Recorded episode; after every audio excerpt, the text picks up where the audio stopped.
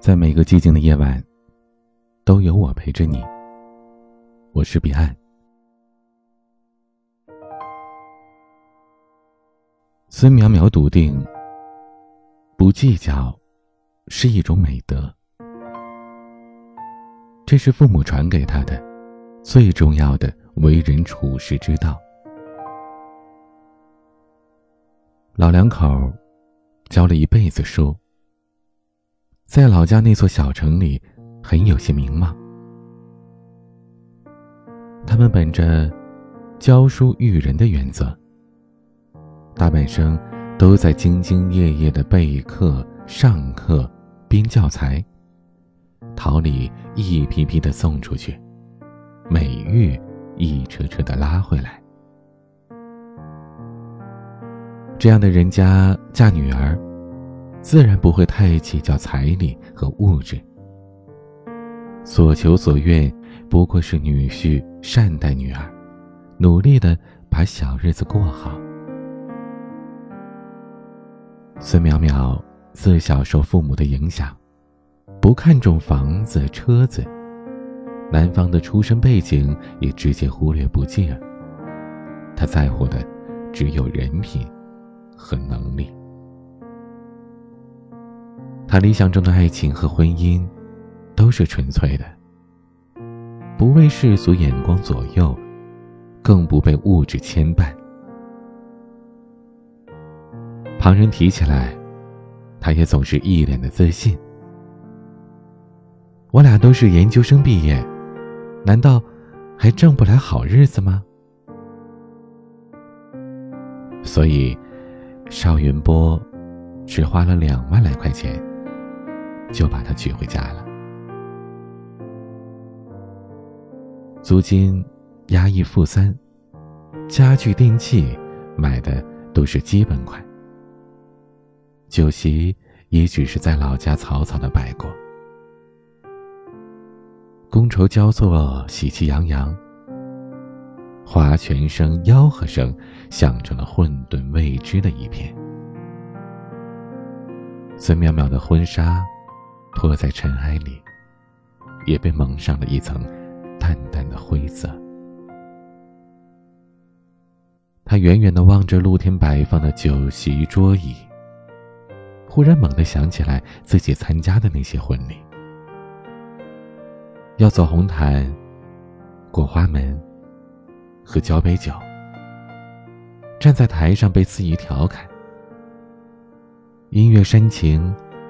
台词也透着一股子难看的千篇一律，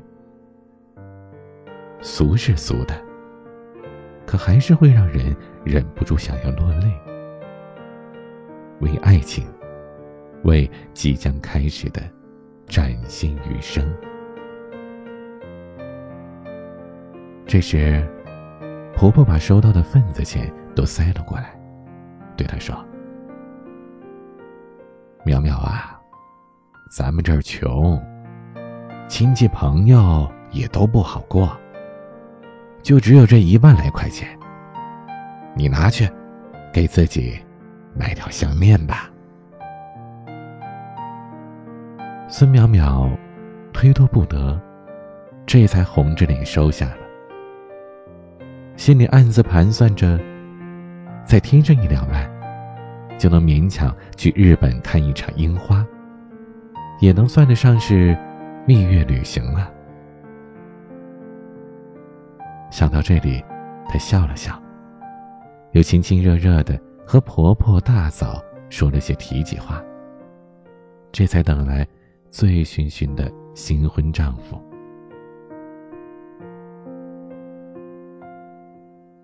孙淼淼夫妇最终没能去成日本。因为婚礼之后，他们回城不到半个月，公公的电话就心急火燎的打过来，开口便是一句：“哎，云波，你得救救你弟弟啊！”救？莫非是得了急症？孙苗苗把耳朵贴了过去，费了好大力气，才把事情大致听明白。不是得了急症，是他三弟想盘下镇上的一家小吃店。他不准备外出打工了，只想守着老家和父母，靠一双手来认认真真的讨生活。还有就是，他谈了个女朋友。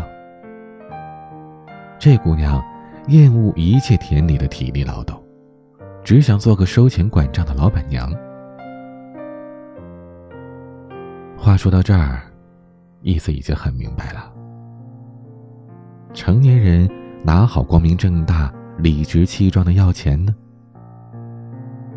只能拐弯抹角的把自家的苦水倒出来。反正，亲情的另一层意思就是，急我所急。想来，他二哥二嫂也听得出弦外之音吧。邵云波为难的看了看妻子，过了半晌，才小心翼翼的试探：“要不，先把钱给三弟？”孙淼淼心有不悦，但还是点头应允。这都是小事情，他安慰着自己。看樱花嘛，武汉也好得很，何必大费周章的漂洋过海呢？在哪儿看风景不重要，重要的是和谁一起看风景。做丈夫的非常感动，凑吧凑吧，给弟弟汇去了两万块钱。那个夜晚，他一直抱着妻子表忠心立誓言：“我一定会特别特别努力，让你开宝马住别墅。”孙淼淼咯咯的笑着，只觉得他拿出去的钱很值得。邵家兄弟三人，孙淼淼嫁的是老二，也是唯一一个通过读书。融进都市的人，他当时很好奇：“你家为什么是三个男孩子呀？”这种组合很少见，不太符合重男轻女的基本逻辑。邵云波讪讪一笑：“哎，别提了，爸妈生了两个儿子，做梦都想要个姑娘，谁知道又是个带把的。”老大很得爸妈重视，老莫也深受家人宠爱。可唯独这老二是不上不下的卡在中间，结果啊，反而是奋发图强，混了个好光景。所以，孙淼淼多少是有些心疼丈夫的。结婚之后第二年。邵家二老双双跨入了六十岁大关，提出退休的要求来。寿宴是由大哥大嫂操办的，三弟和女朋友负责招待客人。于是乎，这资金筹措就落到了老二夫妻身上。大嫂笑盈盈的告诉孙淼淼：“你们呀，常年在外。”家里亲戚朋友也都不熟悉，这办酒席也只怕是没经验，出点钱，倒也省心省力了。这话听上去很别扭，可又找不出确切的反驳理由来。不过，孙淼淼孝子当头，顾念亲情，对孝敬父母办寿宴的钱不甚在意。老人。开心就好，大不了她和丈夫节衣缩食，再把买房子、生孩子的计划往后挪一挪。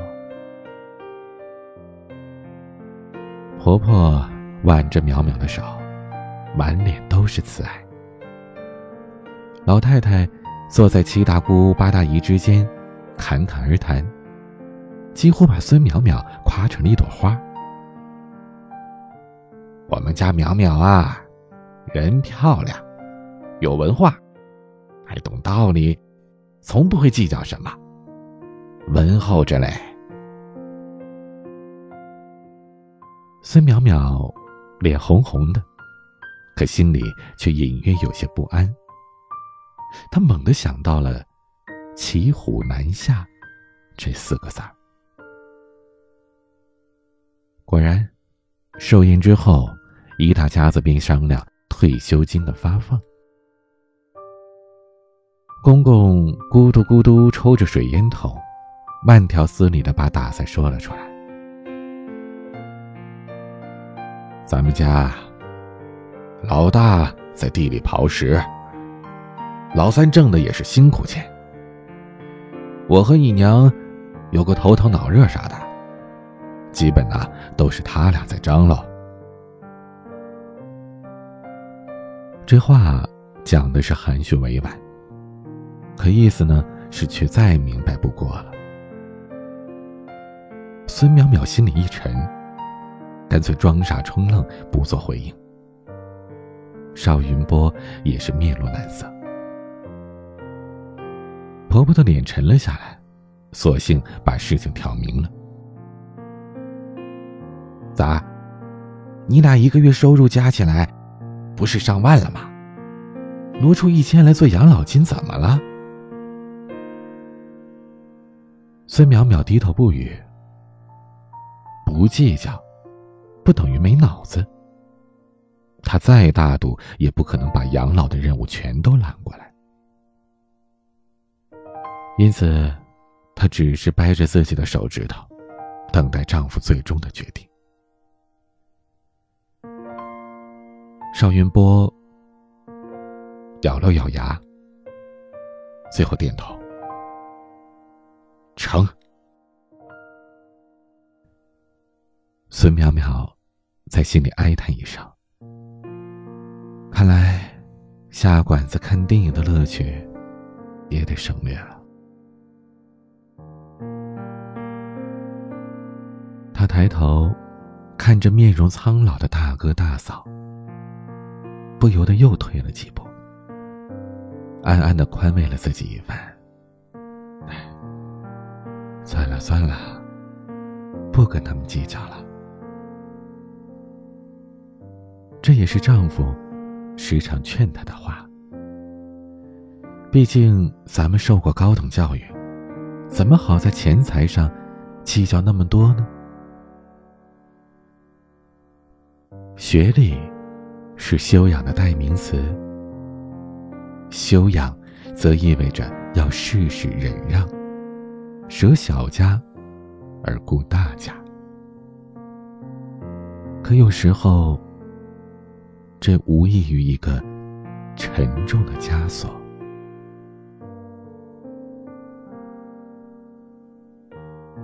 孙淼淼的好性子被磨光，是因为邵家打算盖房子。老三和女友在一起两三年了，到了该谈婚论嫁的时候，女方的要求是有房有车，车呢不必太贵，十来万的就行，房子也不用买死贵的商品楼，可以自家建一栋小洋楼，盖三层，正好你们弟兄一人一层。邵云波父母打电话的频率高了很多，嘘寒问暖的，总是不经意的拐到建房这事儿上。我们都打听过了，在农村建三层楼，也就三十多万。但这一回，孙妙妙不干了。夫妻俩省吃俭用攒下了一笔钱，眼下正四处看房。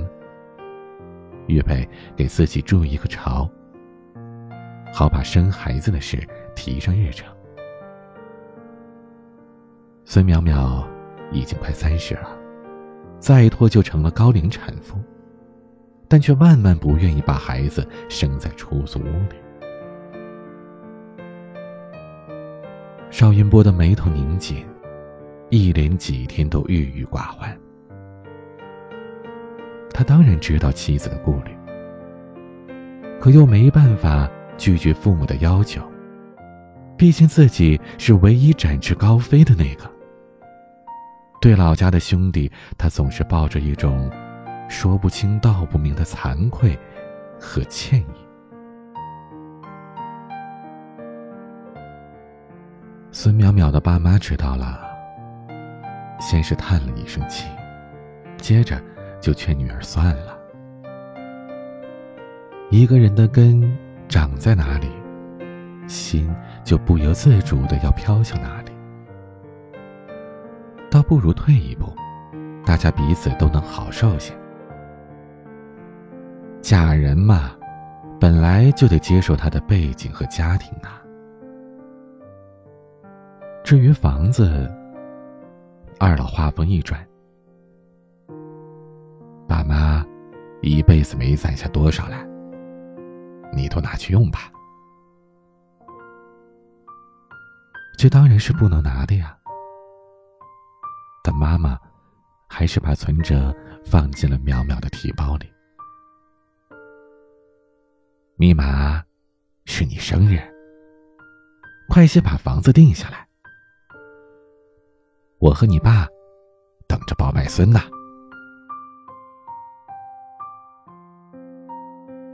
孙淼淼微红着眼睛，心里翻滚着好些热气腾腾的话，但最终。只是哽咽的点头，感激和愧疚都融在泪光里了。那一年，孙淼淼拿着父母的半生积蓄做首付，购入了一套半新不旧的二手房。老家的房子已在锣鼓喧天当中竣工了。邵云波夫妇。出了二十万，剩下的那十多万，是老大、老三和他父母一起凑的。孙淼淼哭笑不得，二十万砸出去，换来的是一年回去住上个三五天。再后来，邵云波的爹得了肺癌。病人由老大、老三护送着，千里迢迢的来到了老二家中，各自的脸上都有些哀伤，但语气却很理所应当。哥，爸就交给你了，你多费些心啊。也难怪，大城市里的医疗资源一流，什么专家教授、三甲医院，治疗起来是更方便一点。至于老人的医疗费用，大哥和三弟都默契的闭口不提。孙淼淼的嘴张了又张，最终还是把话咽了回去，因为自己的丈夫已经在落泪了。强烈的悲伤逼退了现实问题，连带着带走了他的冷静和理智。他在哥哥和弟弟面前反复的念叨：“砸锅卖铁也得给咱爸治病啊！”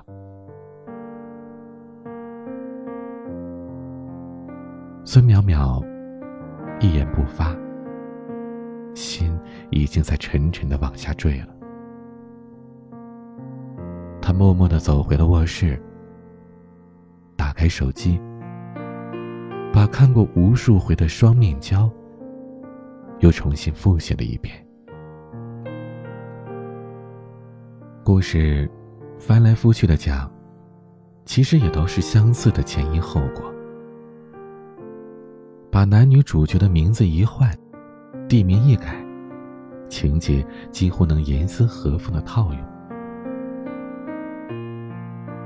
那时，孙淼淼的女儿已经三岁了，刚刚上幼儿园。婆婆提出建议：“把孩子送回来我带，你把时间空出来照顾你爸。”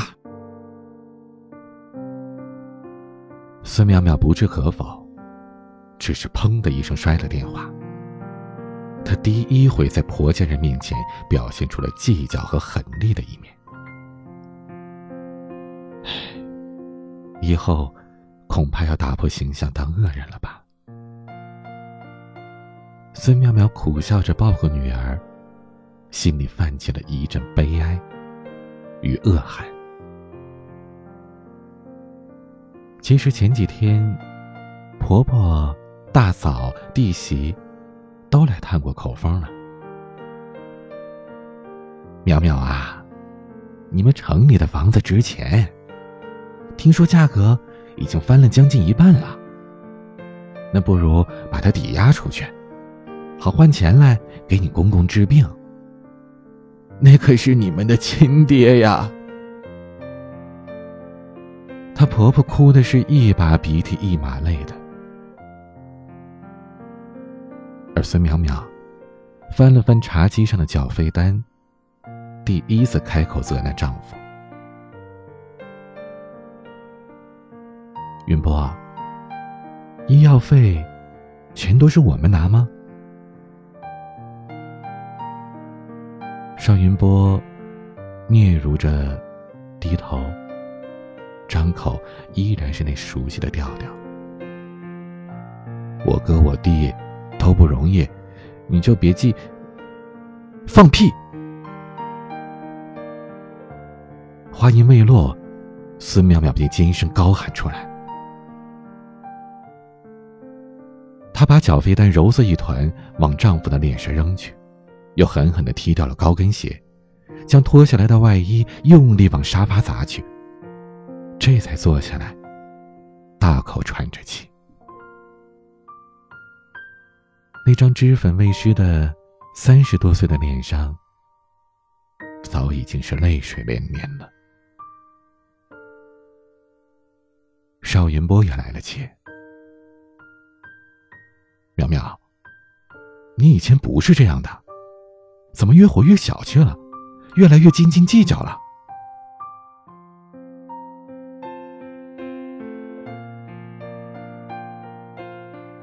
孙淼淼问我：“说我该怎么办啊？我不是不愿意给公公治病，可问题是，这病没法好，值得卖房子去赌一把吗？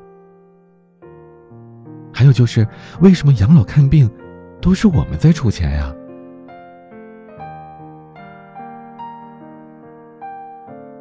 离婚的心思已经在他心里蠢蠢欲动了。孙淼淼从不愿把丈夫称为凤凰男，但回顾婚后这些年，小家却始终被老家拖累，仿佛是永远都没有出头之日。可是，平心而论，邵云波不是一个坏男人。抛开那些琐碎纷乱的家庭纠纷，两个人感情依旧，俨然是一对恩爱夫妻。一时间，我也不知道该如何出谋划策了，只能说。开头一步棋走错，这方向便拐了弯。往后的路啊，难免要步步艰辛了。在传统的婚恋观当中，女性出嫁是妾你将身托矣，把自己完完全全的融入婆家。在传统的家庭观中，不分你我，则是相亲相爱的代名词。亲人之间早就习惯了相互渗透牵连，而孙淼淼，亏就亏在她高估了人性，把芸芸众生都看作了自己父亲母亲那般高洁之人。所谓不计较，只会使有心之人不断试探你的底线，随后陷入一地鸡毛，把日子过得是鸡飞狗跳。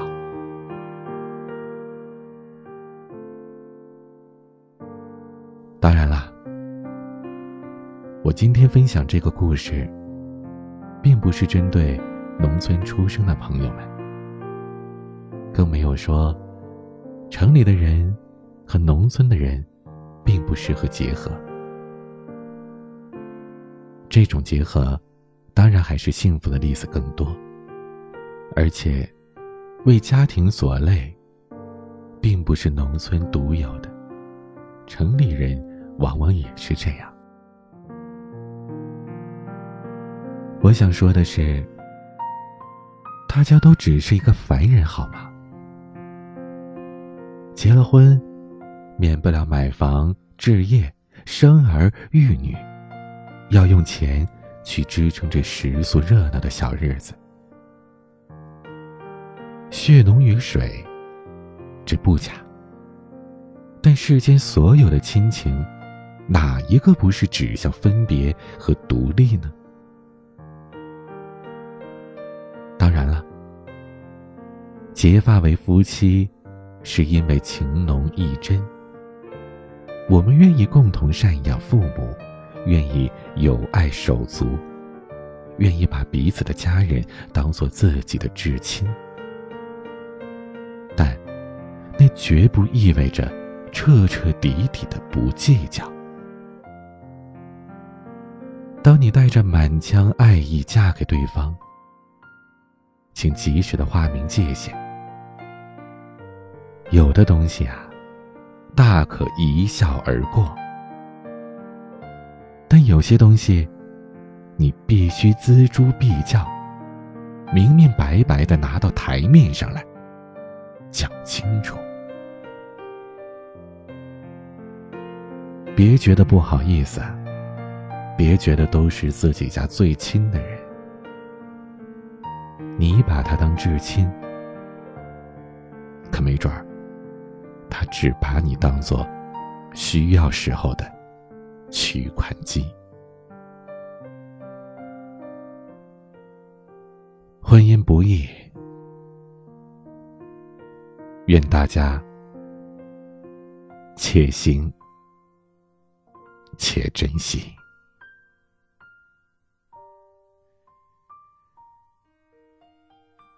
如果你遇到了任何，情感，或者生活方面的困扰，可以关注我的微博 DJ 彼岸，在后台发私信。也可以加我的微信，彼岸幺五零八幺七。彼岸拼音的全拼加上数字幺五零八幺七。我是彼岸。晚安。我们该冷静谈一谈。你说你喜欢一点点浪漫，却把跟随我的脚步放慢。没有你分享分担我的快乐悲伤，心情天天天天纷乱。我一再试探。你在隐瞒，是谁改变爱情原来的模样？有一种预感，爱就要离岸，所有回忆却慢慢碎成片段，不能尽欢，爱总是苦短。我只想要你最后的答案。有一种预感，想挽回太难，对你还有无可救药的期盼。我坐立难安，望眼欲穿，我会永远守在灯火。